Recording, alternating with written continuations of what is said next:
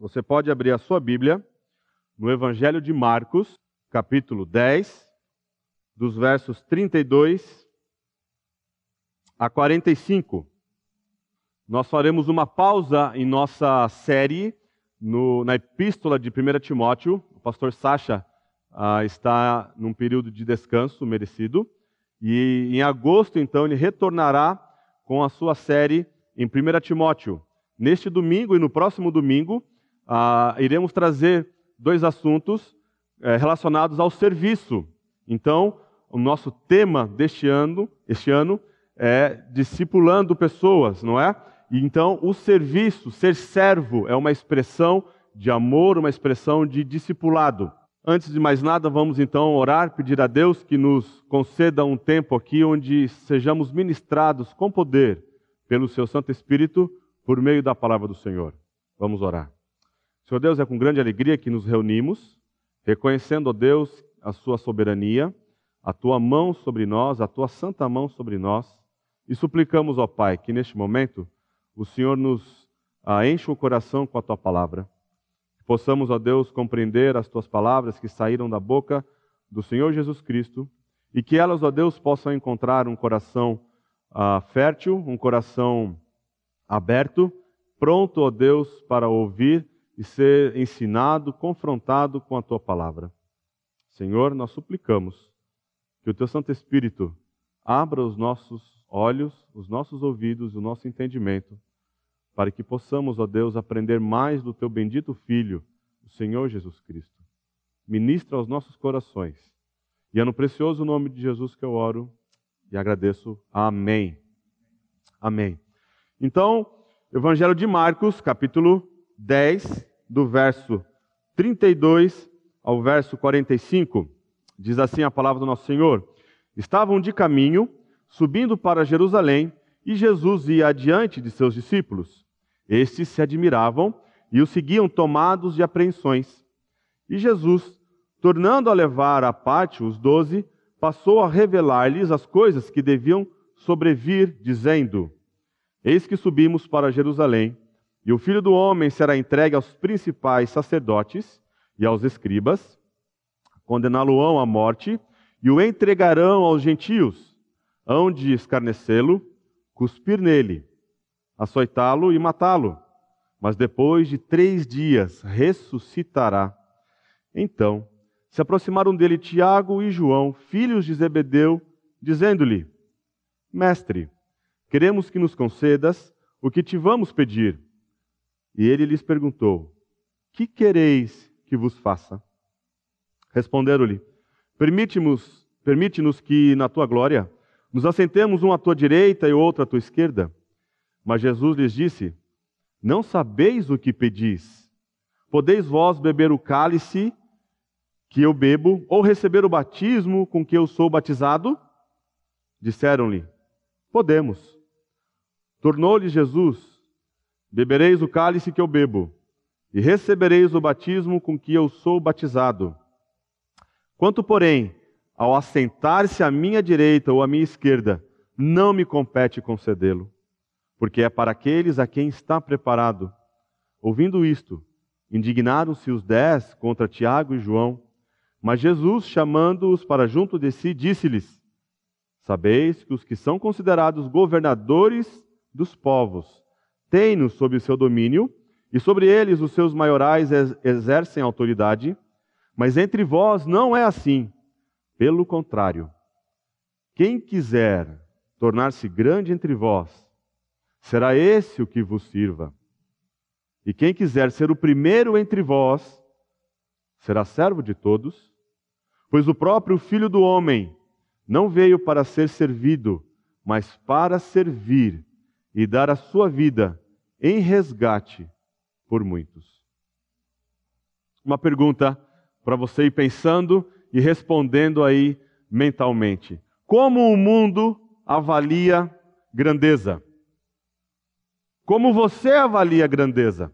Bom, nós podemos pensar em grandeza, como a pergunta inicialmente nos ah, provoca, de que grandeza nós podemos definir como alguém que tem riquezas, alguém que tem bens materiais, alguém que tem algum tipo de cargo alto, pode ser tanto na vida pública quanto na vida privada, algum tipo de executivo, um diretor, presidente de uma empresa, um empresário de grande sucesso, talvez algum tipo de habilidade específica, seja ela ah, cantando, seja ela ah, desenhando, pintando, seja ela no meio ah, esportivo.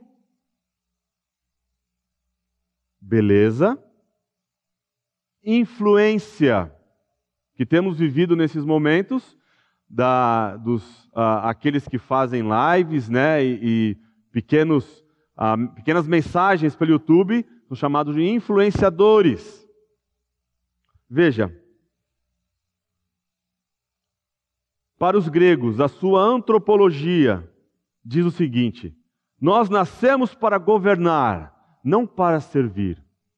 Há dentro do homem uma espécie de uma busca por uma glória. Se você se lembrar de como o homem foi criado lá em Gênesis, logo no início, conhecido como a história primeva, você nota que o homem foi criado à imagem e semelhança de Deus. Portanto, havia no homem uma certa glória. E quando o homem deliberadamente então peca, ele então é expulso do jardim, é feita uma cisão no seu relacionamento com Deus e o homem. O homem agora está separado de Deus e por conta dessa queda, a sua glória também foi manchada. Desde então, o homem busca algum tipo de glória. Para os gregos, o serviço é algo indigno. Isso é algo que compete aos escravos. Isso é algo que compete àqueles que foram conquistados. Isso compete àqueles que ah, não têm poder. Somente então aqueles que são subjugados é que prestam algum tipo de serviço, portanto, ele é indigno. Aliás, o serviço apenas tem valor quando promove o desenvolvimento pessoal e o desenvolvimento do todo, como, por exemplo, o serviço ao Estado, um serviço militar. Mesmo que isso exija certa medida de renúncia, a ideia do serviço não é algo comum. Há a mentalidade de que exercer influência sobre a sociedade é a chave para conseguir o que se deseja. Essas pessoas então postulam dominar outras pessoas, têm sede de poder e sede de controle. Acreditam que se tivessem poder, riqueza e contato, conseguirão o que quiserem. Portanto, a motivação fica óbvia: o egocentrismo o desejo de poder, o desejo de exercer uma influência, de subjugar pessoas, subjugar nações, vem de um desejo interno, egocêntrico. É o eu no centro do coração para que seus desejos sejam viabilizados. Desejam não apenas que se realizem, mas como também desejam ser servidos. a influência que se ganha por meio do poder e do controle não transforma de fato a sociedade, porque ela não tem poder para mudar os corações. Quando nós avaliamos mais é, atentamente para o momento em que vivemos politicamente e toda a história do Brasil em termos de política, o que nós vemos são pessoas interessadas no poder para benefício próprio. Se fossem homens que tivessem um interesse no coração genuíno de servir a nação, de servir pessoas, de viabilizar aquilo que precisa ser viabilizado, como uma expressão de amor, meus amigos e meus irmãos, certamente experimentaríamos uma vida política regada de serviço, regada de amor sem corrupção. Jesus então corrige quando dois discípulos de sua uh, do seu relacionamento mais íntimo, Tiago e João, chegam para ele e pedem: Senhor, o Senhor pode conceder a nós aquilo que vamos pedir? E eles então fazem esse pedido, e Jesus disse: Mas entre vós não será assim. Tiago e João, e todos os discípulos, e todos aqueles que leram ah, o Evangelho de Marcos, o padrão de governo não é o padrão do mundo. Jesus agora então ele vai começar a mostrar para seus discípulos, para os primeiros leitores desse Evangelho de Marcos e para nós aqui, de que a grandeza de um homem não é a sua posição, não é o quanto ele possui na sua conta bancária, não são as riquezas que ele ah, possui, nem o tipo de carro que ele tem, mas sim uma disposição de servir. O caminho, então, para ganhar influência não é assumindo o poder. Veja o que diz Tim Keller no seu livro A Cruz do Rei. Se no centro de sua cosmovisão estiver um homem que morreu por seus inimigos, então sua maneira de conquistar influência na sociedade será através do serviço e não do poder e controle. Veja que frase perspicaz. Se alguém chega a dar a própria vida, não em favor de pessoas nobres, não em favor de pessoas ah, ah, fantásticas, mas até mesmo ao ponto de morrer pelo seu próprio inimigo. Isso então é que vai causar uma influência poderosa na sociedade. Os governantes terrenos impõem o serviço aos seus súditos, mas a preocupação dos discípulos é com o reino de Deus. O caminho que conduz ao sofrimento e à morte tem o serviço como sua essência.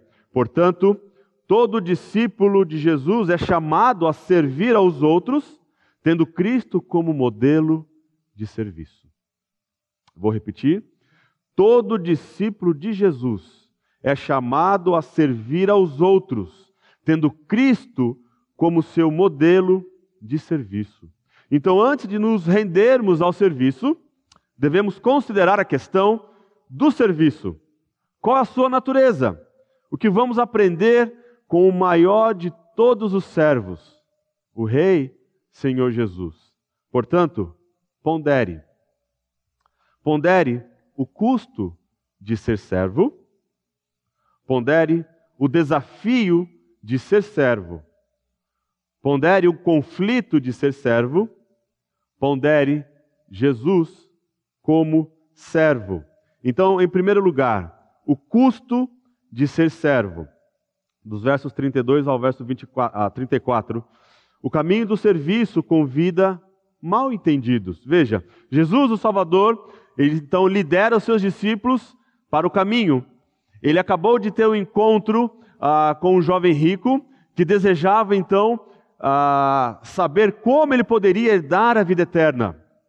Então Jesus, naquele encontro fantástico, ele sonda, perscruta o coração quando ele fala para aquele jovem que ele deveria vender todos os seus bens, entregá-lo aos pobres e seguir a Jesus.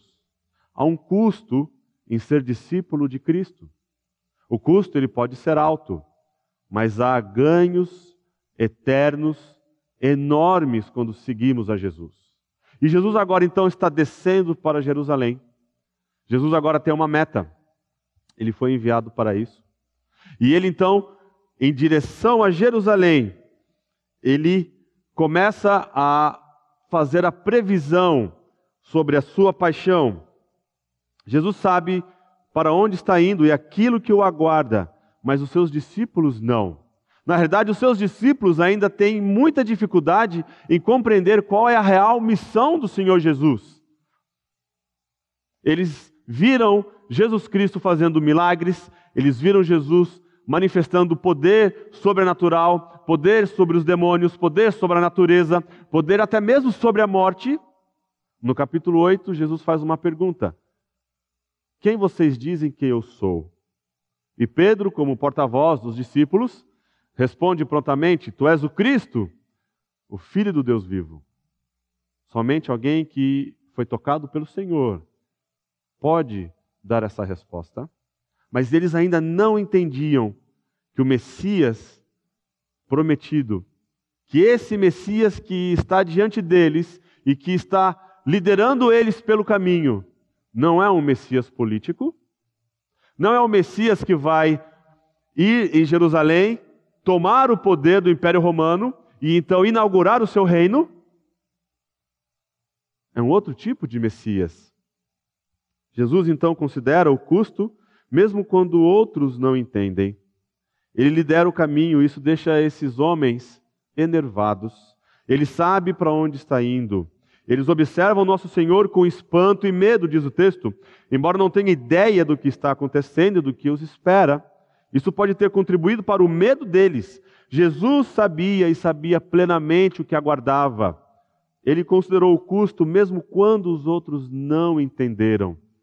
Então, mesmo quando você, ah, algum discípulo de Cristo, está nessa jornada, está considerando, ponderando o custo de ser servo, existe a possibilidade da pessoa ainda ter um mau entendimento. Eles estavam com medo, e eu quero sugerir aqui algo para você, que o medo deles se devia porque eles estão indo para Jerusalém. Indo para Jerusalém é o centro militar de Israel. E ali então eles sabiam, e na mente deles eles pensavam: agora chegou o momento onde Jesus então vai assumir o poder e nós então seremos colocados aqui em posições estratégicas significativas e importantes. O caminho do serviço envolve uma missão. Quero então ressaltar aqui para vocês oito aspectos específicos da sua paixão e missão. São delineados nos versículos 33 e 34. Jesus fala ah, que na sua paixão, aquilo que o aguarda, na sua missão, ele será entregue aos principais sacerdotes e escribas, irão condená-lo à morte, entregarão a ele aos gentios, irão zombar de Jesus, irão cuspir no seu rosto, irão açoitá-lo, matá-lo, mas depois de três dias ele ressuscitará. Deus soberanamente e providencialmente estabeleceu o caminho que ele seguirá o plano que ele realizará. E conosco, meus irmãos e amigos que estão nos acompanhando, não é diferente. Deus orquestra todos os passos da nossa vida. Não existe nada que aconteça em nossa vida que não esteja debaixo da vontade perfeita e permissiva do Senhor. Todas as coisas que acontecem, até mesmo uma pandemia, acontecem debaixo dos olhos atentos do Senhor. Não há acidente com nosso Deus, não há surpresa com nosso Deus. Deus tem um plano bem elaborado para a sua vida até o último detalhe, até o último suspiro, a última batida do seu coração. Jesus Cristo ele foi enviado não para ser servido, como nós veremos, mas para servir. Portanto, o caminho do serviço envolve uma missão. E a missão de Jesus era pagar um preço pagar um resgate que inclui todos os eleitos pela livre e soberana vontade do Senhor. Em segundo lugar, o desafio de ser servo. Ser servo, meus irmãos e amigos, é algo desafiador. Ser servo vai contra as nossas inclinações humanas, porque ser servo não é fácil especialmente para aqueles que foram treinados para liderar e especialmente para aqueles que sonham em ser servidos. A nossa inclinação não é servir. A nossa inclinação é que sejamos sempre servidos por outros. Claro que também há batalha que devemos enfrentar com a nossa carne, com a nossa mente. Há uma voz na nossa cabeça, de nossa natureza pecaminosa caída, que pode sussurrar de maneira persuasiva. O Senhor cuida daqueles que cuidam de si mesmos. Verdade suficiente para nos enganar e heresia suficiente para nos atrapalhar. Tiago e João, eles acertaram uma coisa, mas todo o resto está errado. Eles estão certos de que Jesus está indo e ele então ah, vai de alguma forma ser glorificado e vai glorificar o Pai. Quando eles ouvem isso, sabem que Jesus está indo para Jerusalém, E eles então têm um estalo. Agora chegou o momento. Agora é o momento que, como diz um narrador conhecido, eu se consagro. Agora é o momento de nós colocarmos nosso plano em ação. Senhor, que quando o Senhor vier na sua glória, quando o Senhor chegar em Jerusalém, então aplicar o seu plano e dominarmos ali militarmente, politicamente, Israel voltar a ser uma nação independente, que o Senhor coloque eu do lado direito, o lado do favor do Senhor, e o meu irmão do lado esquerdo. O pedido então revela incompreensão e egoísmo. Na realidade, meus irmãos, quando nós olhamos para o relato, veja como esses homens são insensíveis. Não somente ao ponto de pedir para sua mãe, no relato de Mateus, aquele ah, ah, apóstolo, movido pelo Espírito Santo, ele faz a menção de que Salomé pede para Jesus, faz esse pedido. Eles estão sendo cruéis, insensíveis. Jesus está dizendo que ele vai sofrer, que ele vai morrer, que ele será açoitado, que ele será ah, zombado, cuspido, humilhado. E eles estão preocupados com quem? Com cargos de alta posição. Eles estão preocupados apenas é consigo mesmos. Na realidade, eles também nem revelaram nenhum tipo de respeito para com os dez outros discípulos que caminham com ele, com eles que experimentam as mesmas tensões e medos que eles. Vou listar aqui três aspectos desse pedido inconsequente. A sua compreensão superficial do que significa seguir Jesus. Sua opinião inflada da própria importância. O pedido deles não é nada mais, nada menos do que os melhores lugares no reino de Deus. Algo para quem é chamado a liderar é especialmente suscetível. Sua irracionalidade em como Deus mede a grandeza. Veja como o pecado ele, ele, ele distorce a nossa capacidade de raciocínio, mostrando e assediando esses discípulos de que eles precisavam de um lugar significativo, de importância ao lado de Jesus. Eles queriam uma glória estavam em busca de uma certa glória. Meus irmãos, ser um servo vai contra as nossas inclinações humanas. Muitas vezes isso é contrário à nossa opinião sobre nós mesmos. Quando nós damos espaço e lugar para o pecado, quando nós abrigamos o pecado do nosso coração, o nosso desejo não é servir pessoas, o nosso desejo é ser servido com uma falsa expectativa de que pessoas venham a reconhecer quem eu sou, as minhas qualidades, as minhas habilidades. Portanto, eu mereço ser servido pelo quanto que eu me esforço, o quanto que eu trabalho.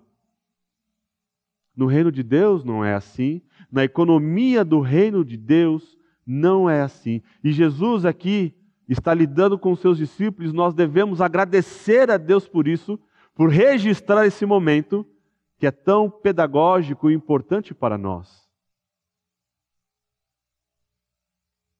A resposta então a essa pergunta, não apenas no caso dos irmãos de, de Zebedeu, Tiago e João, mas também nos nossos, revela os nossos verdadeiros motivos. O que querem, o que querem que eu vos faça? Jesus sabia? Sem dúvida, ele conhece os corações e a mente, ele tem o poder de sondar as mentes e os corações, mas ele queria ouvir da boca dos seus discípulos, ele queria corrigir não somente no coração deles, mas dos outros dez e todos aqueles que, em toda a história da humanidade, tiveram contato com esse texto. Isso revela a glória de quem procuramos. Essa é a mesma pergunta que Jesus fará no próximo episódio do cego Bartimeu. Mas a resposta de Bartimeu, quando ele ouve que Jesus está passando, ele estava ali à beira do caminho, e ele então começa a gritar: Jesus, Filho de Davi, tem compaixão de mim. O pedido dele não é por fama, o pedido dele é por fé. O pedido dele é que ele possa ver novamente. O pedido dele é que ele possa ver Jesus com seus olhos físicos. Bartimeu quer seguir Jesus no caminho. O texto diz que ele saiu pelo caminho seguindo a Jesus. Tiago e João querem sentar-se com ele em glória. Parece aqui algo até antagônico. Um mendigo cego, ele enxergava espiritualmente mais do que esses filhos de Zebedeu, Tiago e João. Ser um servo segundo o padrão de Jesus é uma capacitação divina, não uma inclinação humana. Meus amigos e meus irmãos, ninguém nasce com o desejo de servir alguém. Não é algo natural a nós. Não é algo natural a nós. É uma capacitação divina. É uma graça que quanto mais crescemos à semelhança de Jesus, mais compreendemos o privilégio e o desejo de servir pessoas, porque servir pessoas é servir ao próprio Senhor Jesus Cristo. Ser servo é ordenado por revelação divina.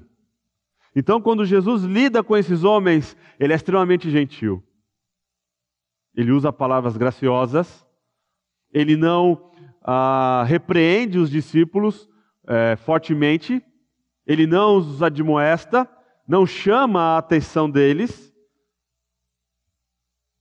ele então compara seu sofrimento e morte que se aproximam a beber um cálice e experimentar um batismo. E essas são metáforas muito interessantes. Beber um cálice com alguém é compartilhar o destino dessa pessoa. No Antigo Testamento, o cálice geralmente simboliza algo designado por Deus. Pode significar alegria e prosperidade, você pode ver isso no Salmo 16, uh, 23, né? Prepare uma mesa na presença dos meus adversários, unge minha cabeça com óleo, meu cálice transborda. Salmo 116, verso 13. Mas mais frequentemente significa o julgamento e a ira de Deus. Na resposta de Jesus a Tiago e João, transmite a sensação de que o sofrimento e a morte iminentes de Jesus. Ao ir para Jerusalém, Jesus não está simplesmente escolhendo um curso de ação, mas cumprindo um papel que lhe foi designado. O sofrimento e morte iminentes, então, de Jesus são ordenados e desejados por Deus. Nós vamos ver que aquilo que Jesus fará foi algo que foi planejado antes da fundação do mundo. Paulo fala que nós somos os eleitos, todo pecador arrependido, todo pecador que genuinamente se arrependeu, confessou seus pecados e então entregou sua vida a Jesus e passou a ser um verdadeiro e frutífero discípulo de Jesus, antes da fundação do mundo, ele foi separado por Deus. Portanto, antes de Deus dizer haja luz, como bem disse um teólogo, ele disse haja cruz. A cruz é central, o serviço do Senhor Jesus é central, e Deus desejou que Jesus Cristo então viesse a este mundo e cumprisse a justiça que para nós é impossível de cumprir, que ele fosse a cruz do Calvário e que então, por meio do seu sangue vertido, ele então comprasse a nossa redenção. O batismo e o cálice que os irmãos ah, responderam de maneira erroneamente e jactanciosa, eles iriam experimentar. Eles iriam sofrer perseguições. Tiago seria o primeiro mártir, você pode ver isso em Atos capítulo 12. E João seria perseguido pelo imperador romano Domiciano. Seria exilado numa ilha. E antes de ser exilado, ele sofreu uma tentativa de homicídio sendo lançado numa caldeira. Veja o que diz esse uh, estudante, esse, aliás, esse uh, teólogo uh, estudioso do Novo Testamento. Com sua dupla pergunta, Jesus aponta para Tiago e João que o caminho para a grandeza em seu reino não é, como eles pensam, por um mero decreto e concessão de Jesus, mas por meio da mais profunda humilhação. E isso se deve à natureza espiritual de seu reino, que o torna o inverso dos reinos terrenos, de várias maneiras. Jesus então entendeu que essa era a vontade de Deus para a sua vida, que ele viesse e pagasse o preço do pecado. Ainda assim, ele lutou com o peso disso. Quando ele chega no jardim do Getsemane, pouco antes dele ser levado preso e sendo julgado injustamente, ele chama seus discípulos para orarem com ele, e ele então ali ajoelhado, ele fala: Senhor, Pai, se for possível, passa de mim esse cálice. Contudo, não se faça a minha vontade, mas a sua. Mas existe um batismo pelo qual ele tem de passar. Lucas ah, 12:50 é registrado essa frase. E como me angustio até que o mesmo se cumpra. A resposta rápida demais desses dois irmãos, filhos do trovão, deixa claro que eles não entenderam a missão de Jesus, não compreenderam a declaração que Jesus acabara de dar sobre o que o aguardava em Jerusalém. Jesus revela que eles são realmente ordenados para um destino semelhante, mas escolher quem se assenta à sua direita ou à esquerda é uma decisão reservada exclusivamente ao Pai. E não é o tipo de pergunta que aqueles que se sentam nessas cadeiras perguntariam. Infelizmente, Tiago e João não conseguem ver que o caminho para a glória é sempre o caminho do sofrimento. Antes da coroa, há um cálice de sofrimento. Antes das bênçãos que fluem, há um batismo que oprime. Em terceiro lugar, o conflito de ser servo. O texto diz que os dez discípulos agora estão ah, zangados por conta desse pedido inconsequente desses dois irmãos. O mundo caído é movido por ambição egoísta e pelo desejo de poder e posição. Portanto, você deve dizer não aos caminhos do mundo. Jesus, ele entra novamente e usa a ocasião para a lição mais poderosa de um servo, de ser grande no reino de Deus. É uma lição difícil de aprender, parece que não faz sentido. Como assim? Ah, você ser grande, você ter alguma posição, você tem que ser o servo. Você tem que ser aquele que vai fazer o trabalho, na realidade, de um escravo. E Jesus vai mostrar isso também de maneira gráfica quando ele lava os pés dos discípulos, em João capítulo 13. Jesus então pega o conceito do mundo de grandeza, de posição, de ambição e o coloca de cabeça para baixo. Não é quem tem poder, não é quem exerce domínio. Esses dois irmãos estavam querendo exercer domínio, subjugar pessoas subjugar o próprio Império Romano.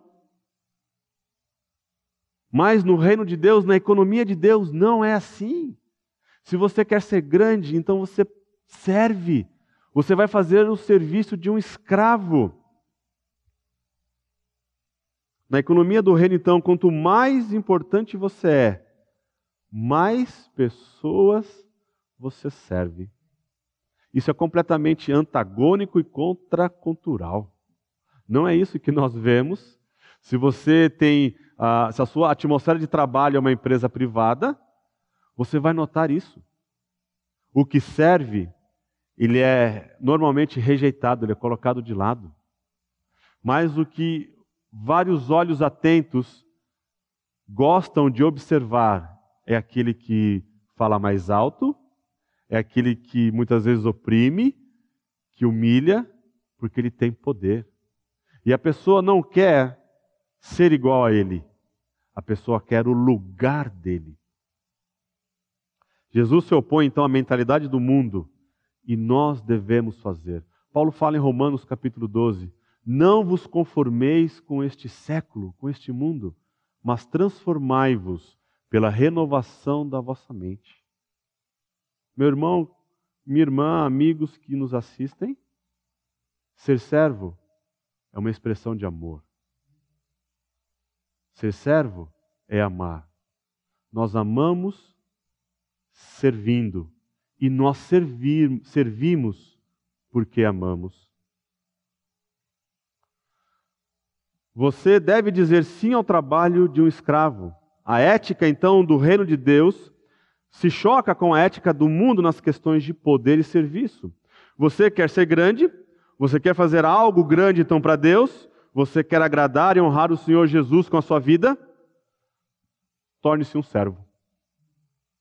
Torne-se uh, um diácono. E a palavra diácono é servir à mesa. Implica em um compromisso pessoal com Jesus, de servir pessoas porque você ama o Senhor Jesus, de servir pessoas porque você tem o desejo de glorificar o Senhor Jesus. Nós servimos porque Jesus nos amou primeiro. E esse amor que foi derramado em nosso coração pelo Espírito, nós somos chamados a multiplicar, a espalhar isso, a manifestar esse amor, esse serviço, servindo aos outros. Não somente a crentes, não somente aos que são da família da fé, mas veja que testemunho profundo quando nós servimos aquelas pessoas que ainda não se curvaram aos pés de Cristo, é um testemunho poderoso. Eu quero então, aqui, nesse momento, desafiar você. É um chamado para mim e para você a servirmos não somente os nossos irmãos, não somente aos da família da fé, mas aqueles que ainda não se renderam aos pés de Jesus, como uma porta de entrada para o Evangelho.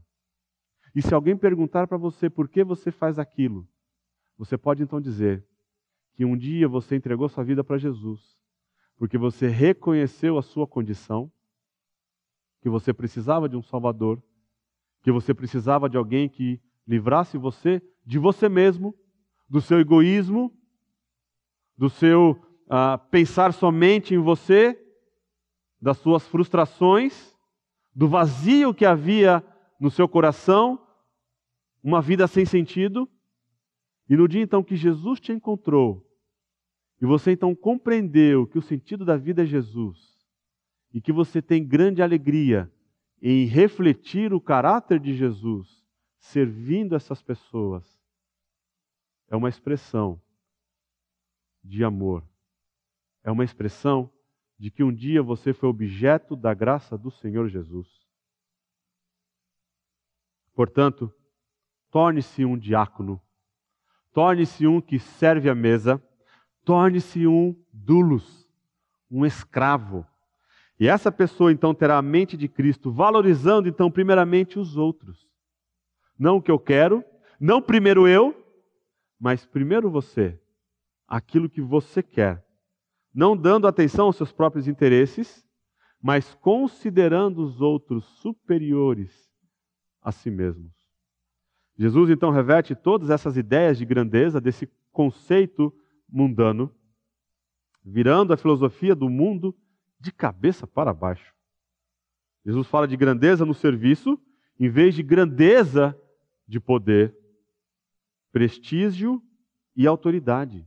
Então, quem quiser se tornar grande entre vocês, seja aquele que sirva primeiro. Deve ser um diácono, deve ser aquele que vai pensar primeiro nas suas necessidades, em atender primeiramente o outro.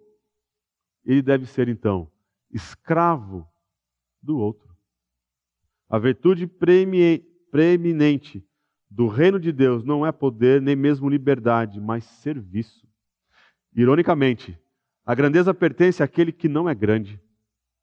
A preeminência do serviço no reino de Deus cresce a partir dos ensinamentos de Jesus sobre o amor ao próximo, pois o serviço é o amor tornado tangível. O desejo de poder e domínio concentra a atenção no eu, e isso mata o amor, pois o amor, por natureza, é focado nos outros. Em quarto lugar, considere Jesus ao ser servo. Siga a Cristo em seu serviço. Jesus então nos disse que ele morrerá em Jerusalém, que ele irá sofrer, será humilhado, será zombado, e ele nos diz a razão disso. E Jesus faz uma promessa que nenhum outro líder no mundo faz ou poderia fazer. Ele veio para servir você e eu, não apenas como nosso exemplo, mas como nosso resgate. As outras religiões consideram seus líderes como um modelo a ser seguido. Jesus vai além. Jesus é o nosso líder, não simplesmente porque a sua vida, que foi gloriosa, nos liberta. O que nos liberta não são os seus ensinamentos, o que nos liberta é o seu sangue, é o seu serviço. Foi aquilo que ele fez em obediência ao Pai, foi aquilo que ele fez de maneira voluntária, de maneira vicária, por amor a mim, por amor a você. Ele mesmo deu a si mesmo. Jesus ensina então que serviço e autossacrifício é o padrão de sua própria vida. Ele não pede algo para nós que ele mesmo não tenha vivido, por isso ele se torna o nosso exemplo supremo. Os discípulos então devem adotar a postura de servos e escravos, não com base no raciocínio ético, mas porque é a postura do filho do homem. A vida que o Evangelho chama crentes não é um sistema ético, mas é o caminho do Senhor, do qual Jesus é o padrão. Este modelo de ministério não pode vir de ordem secular, mas apenas do modo único de Jesus, que desafia a lógica deste mundo, o conceito deste mundo e seu fascínio por domínio, por poder, por posição, por controle e por resultados. A chave para o modelo ordenado por Jesus está nos verbos servir e dar. Porque o Filho do Homem não veio para ser servido, mas para servir e dar a sua vida. Veja o que esse estudioso do Antigo Testamento coloca. A razão pela qual um servo é a posição mais proeminente no reino de Deus é porque a única função de um servo é dar. E dar é a essência de Deus. Automaticamente a nossa mente se remete para João 3,16. Porque Deus amou o mundo de tal maneira que deu o seu único filho para todo aquele que nele crê não pereça, mas tenha vida eterna. Jesus serviu porque Ele ama. Jesus foi enviado por Deus, porque Deus nos amou primeiro. Então, quando nós servimos aos outros, é uma expressão de amor, de um amor desinteressado.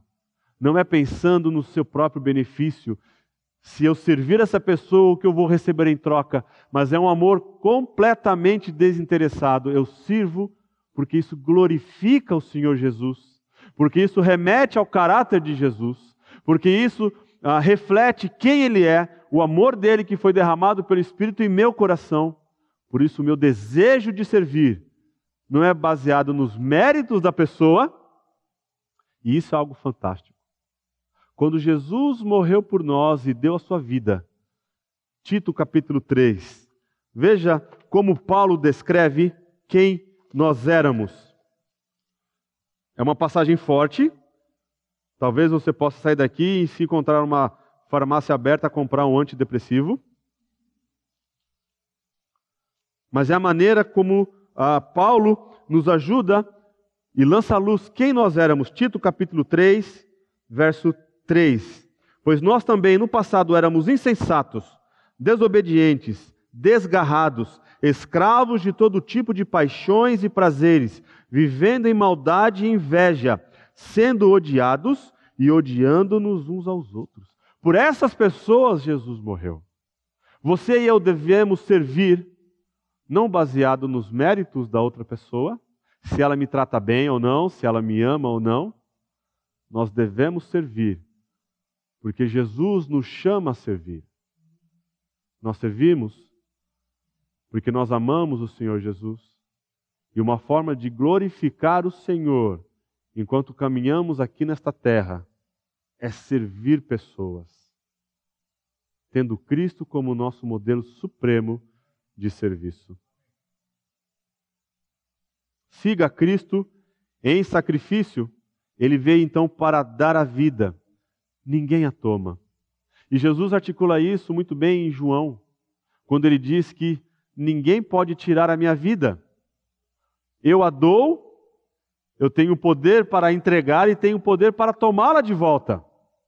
Jesus não foi morto por um acidente, Jesus não foi morto porque o Império Romano, embora devesse ser um padrão, ah, embora quando ele foi julgado no Sinédrio, que deveria ser luz para o mundo, aqueles judeus que tinham a lei, que tinham a, a, a, que conheciam a Deus, corrupto, embora tudo isso tenha acontecido, isso não foi um acidente, isso estava nos planos do Senhor.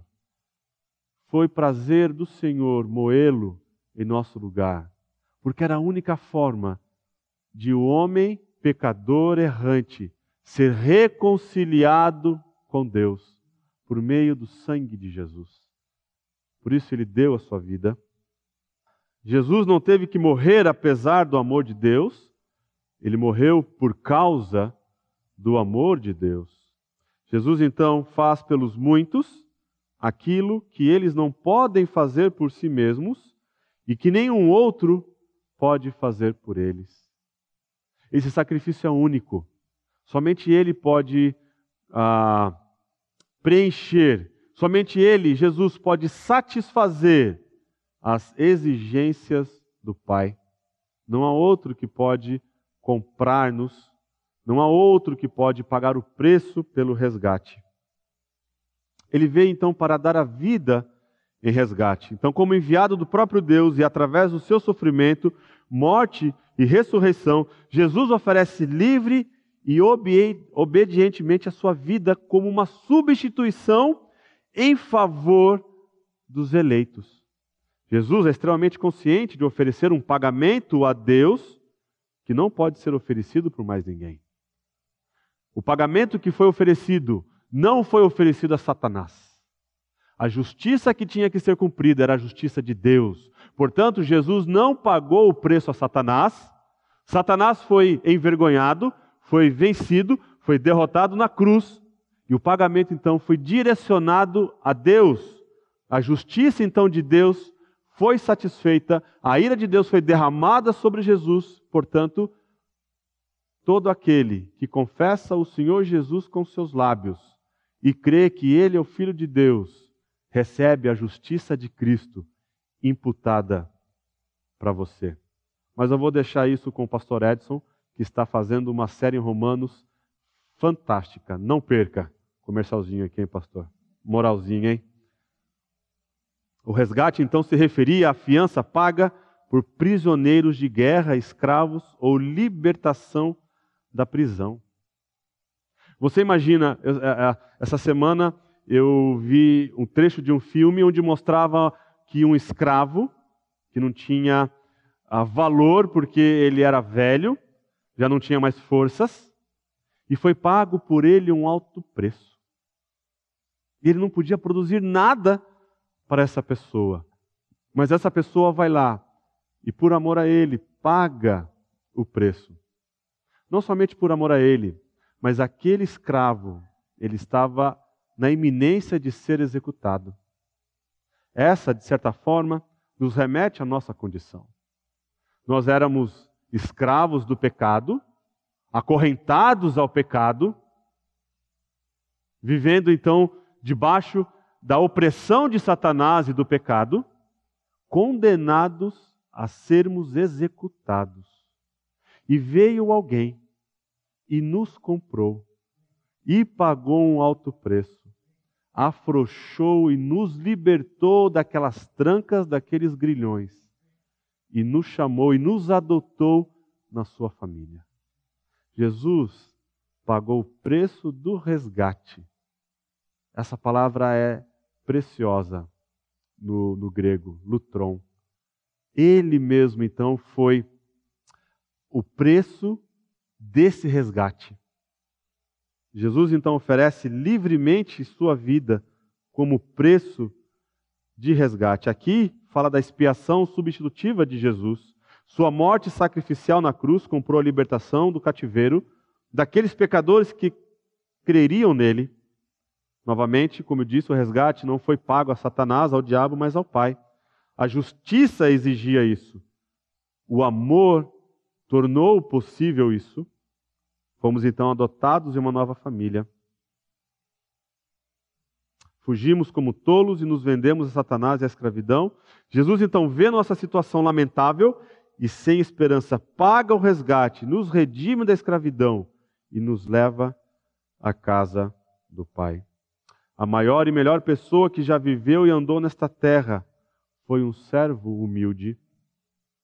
Jesus então chama aqueles que o seguem a fazer o mesmo. Portanto, ser servo envolve um alto custo. Ser servo é desafiador. Ser servo é conflitante. E ser servo é moldar-se a Jesus. Todo discípulo de Jesus é chamado a servir aos outros, tendo Cristo como modelo de serviço. Vamos orar. Pai, quando somos colocados diante desse conceito tão elevado de serviço, de amor resignado, de, desse amor desinteressado, nós temos apenas uma coisa a fazer: suplicar a tua graça. Livra-nos, ó Deus, de um coração egocêntrico. Livra-nos, ó Deus, de um coração que deseja e postula por glória, por reconhecimento, por um lugar de destaque, por um certo tipo de estrelismo. Livra-nos, ó Deus, desse tipo de coração. E suplicamos, ó Pai, mais de Cristo. Suplicamos mais do caráter de Jesus suplicamos mais da graça de Jesus. Suplicamos a Deus que o Senhor nos visite e derrame sobre nós, sobre a tua igreja, esse, essa mentalidade de servo, esse serviço que nós aprendemos com o Senhor Jesus Cristo. Guarda-nos, a Deus, de volta para as nossas casas. E muito obrigado a Deus por esse tempo tão precioso de estarmos aqui juntos, como igreja, honrando e glorificando o teu nome. E é no precioso nome de Jesus, meu Senhor e Salvador, que eu oro. Amém.